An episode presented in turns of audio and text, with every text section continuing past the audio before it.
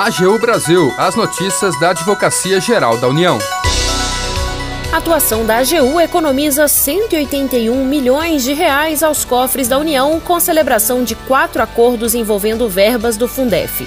Você sabe o que é a supralegalidade dos tratados internacionais? A AGU explica.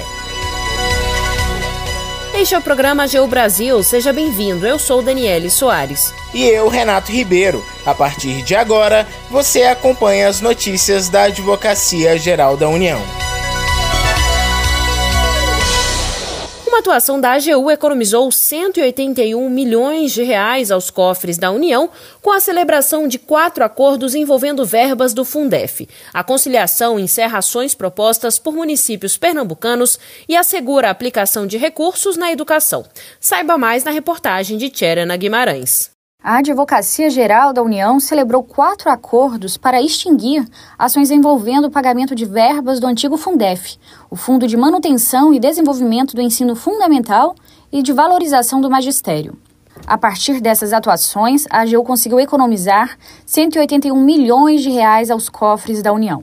Os acordos foram firmados com quatro municípios do interior do estado de Pernambuco. As quatro ações discutindo a diferença entre os valores devidos e repassados pela União Federal a título de complementação dos recursos do Fundef e o recálculo do valor mínimo anual por aluno tinham sido ajuizadas pelos municípios há cerca de 10 anos. Os acordos celebrados possibilitaram a extinção das ações e uma economia de 181 milhões de reais por meio da aplicação de descontos. Também estabeleceram que os 120 milhões de reais a serem pagos pela União no âmbito dos processos deverão ser aplicados exclusivamente na educação municipal. Os municípios deverão ainda apresentar um plano detalhado de aplicação de recursos e estarão sujeitos a fiscalizações por parte dos órgãos de controle e transparência.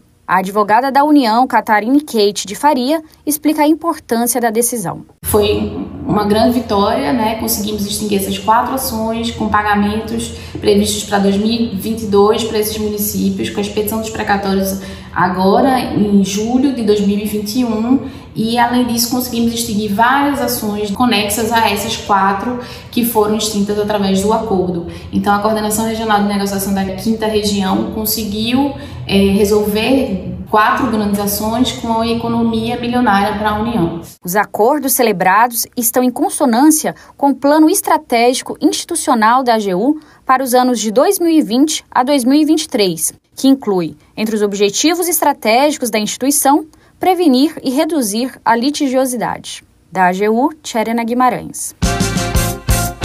A AGU explica. Você sabe o que é supralegalidade dos tratados internacionais? A Jo explica. O advogado da União, Israel Almeida, detalha o conceito. O ordenamento jurídico é escalonado como uma pirâmide.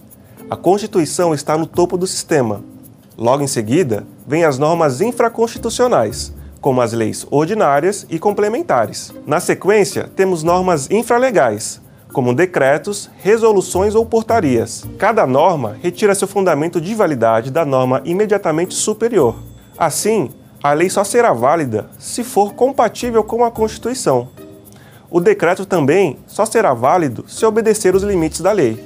No que se refere aos tratados internacionais, a hierarquia depende do tipo de tratado. Se for um tratado internacional comum, que não trata sobre direitos humanos, adquire a mesma hierarquia que uma lei ordinária. Caso o tratado ou convenção internacional seja sobre direitos humanos, poderá ter hierarquia constitucional. Isso ocorre caso aprovado pelo Congresso, pelo mesmo rito de aprovação das emendas constitucionais, ou seja, aprovado em dois turnos em cada casa do Congresso por três quintos de seus membros. A supralegalidade se manifesta nos tratados internacionais sobre direitos humanos que não foram aprovados com o rito previsto de aprovação das emendas. Esse tipo de tratado se posiciona na pirâmide logo abaixo da Constituição e acima das normas infraconstitucionais. Possui eficácia paralisante em relação às leis que lhe sejam contrárias, impedindo a sua aplicação. Quer um exemplo? A Constituição prevê a prisão civil do devedor de pensão alimentícia e do depositário infiel. Ocorre que o Pacto San José da Costa Rica, que é um tratado internacional sobre direitos humanos sem status constitucional,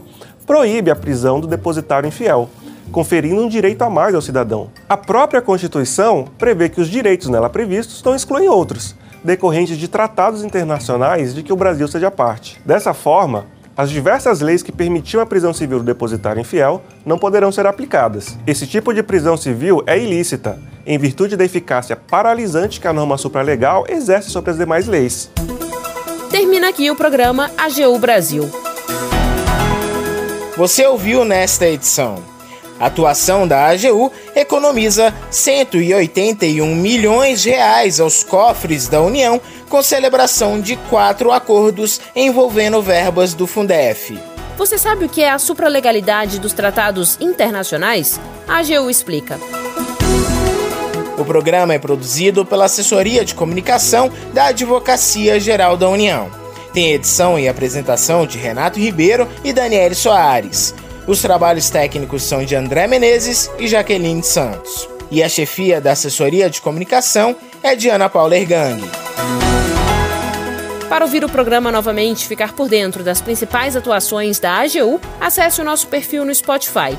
É só procurar na plataforma por Advocacia Geral da União. Você também pode acompanhar o trabalho da instituição no portal gov.br/agu. E se tiver sugestões de reportagem, mande um e-mail para gente pautas@agu.gov.br.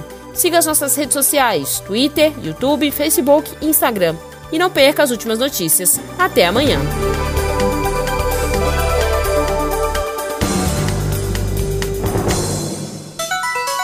AGU Brasil, os destaques da Advocacia Geral da União.